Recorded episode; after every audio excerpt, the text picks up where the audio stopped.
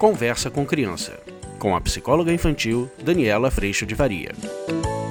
Olá, meu nome é Daniela Freixo de Faria e hoje a gente vai falar como é que fica a nossa relação com as crianças quando a gente atende às vontades.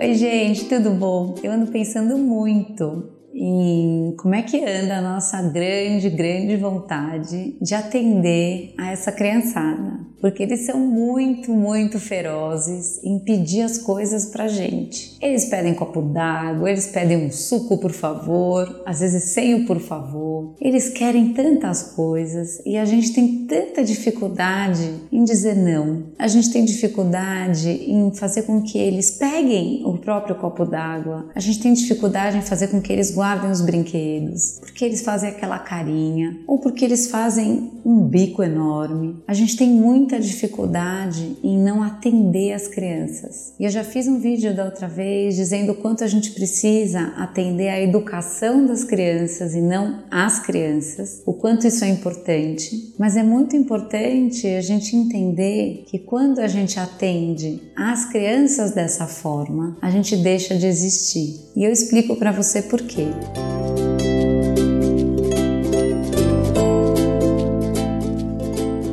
As crianças fazem o dedinho e falam um suco, por favor, ou mãe, água, ou mãe, pega para mim não sei o que, pai, faz aquilo para mim, pai, a bicicleta agora. E quando as crianças estão nessa oferta de desejo e cuspindo todos esses desejos para nós, e a gente se sente na obrigação de atendê-los, sem revisar minimamente como é que está o nosso estado interno para fazer isso, se a gente está querendo fazer isso, ou se minimamente essa criança pediu da forma correta para que sim ela seja atendida, a gente desaparece. Essa criança ela se habitua a sempre pedir e ser atendida. E a gente, os adultos, a gente habitua essa criança que normalmente esse outro tá desaparecido, tá fantasmático ali, tá esquecido e ele tá ali para me atender. E essa, gente, é uma relação que ao longo do tempo pode ficar bastante complicada, porque tirar a criança disso depois vai ficar muito mais difícil. Por quê? Porque essa criança, ela começa a construir ao longo do tempo a expectativa de que sempre ela será atendida.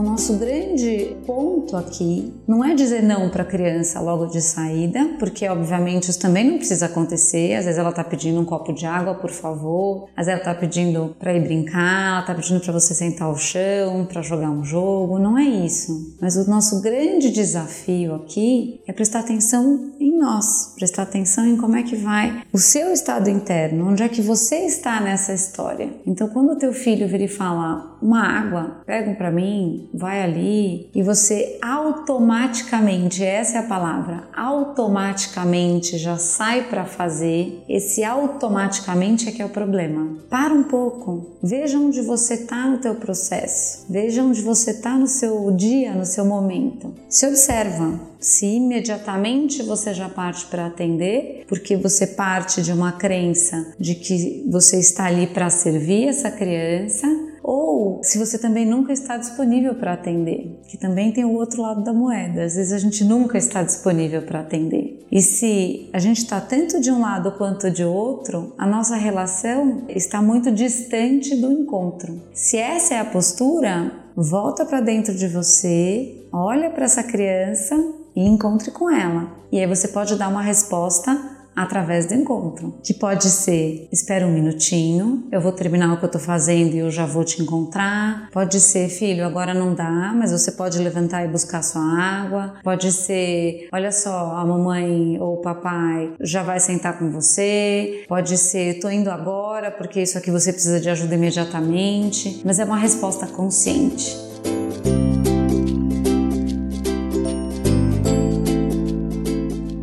A nossa grande armadilha é agir sem nos percebermos, é a gente agir sem essa tomada de consciência dentro dessa relação, porque a criança passa a construir essa expectativa dentro da relação de ou eu sempre conto com meu pai e com a minha mãe, respondendo sempre favoravelmente aos meus pedidos, às minhas vontades e desejos, ou eu nunca posso contar com eles porque eles nunca me atendem, eles estão sempre ocupados, também construindo em cima dessa expectativa. Para isso, a gente precisa ouvir e ouvir os pedidos, prestando atenção no outro e em nós.